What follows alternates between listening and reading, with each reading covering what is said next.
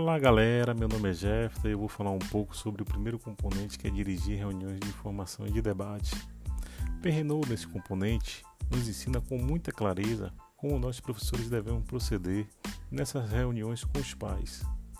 A primeira competência é não organizar reuniões gerais quando os pais têm, antes de tudo, preocupações particulares não resolvidas. Em segundo lugar, ele diz que não sobrecarregar os pais de informações e explicações, não deixando espaço para o debate. Interpretar códigos, ou seja, saber quando os pais estão se referindo a seus filhos em uma reunião de assunto comum a todos. Quando houver uma necessidade de reunir-se com todos os pais, não fazer intrigas colocando um pai contra o outro. A comunicação não deve ter sentido único.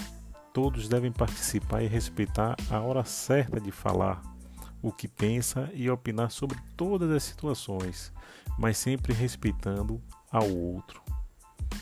A competência dos professores consiste em aceitar os pais como eles são, em sua diversidade.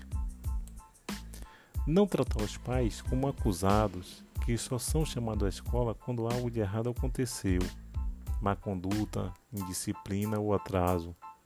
Isto pode fazer com que os pais tornem-se magoados ou ofendidos e assim agressivos. Não abrir reuniões dizendo: Vocês sabem como trabalhamos nesta classe. Estou à sua disposição para responder suas perguntas. Estou às ordens.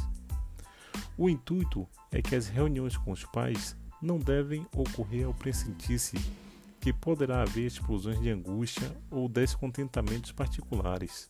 Mesmo com esses cuidados, não existem regras infalíveis, pois reuniões é sempre um campo minado.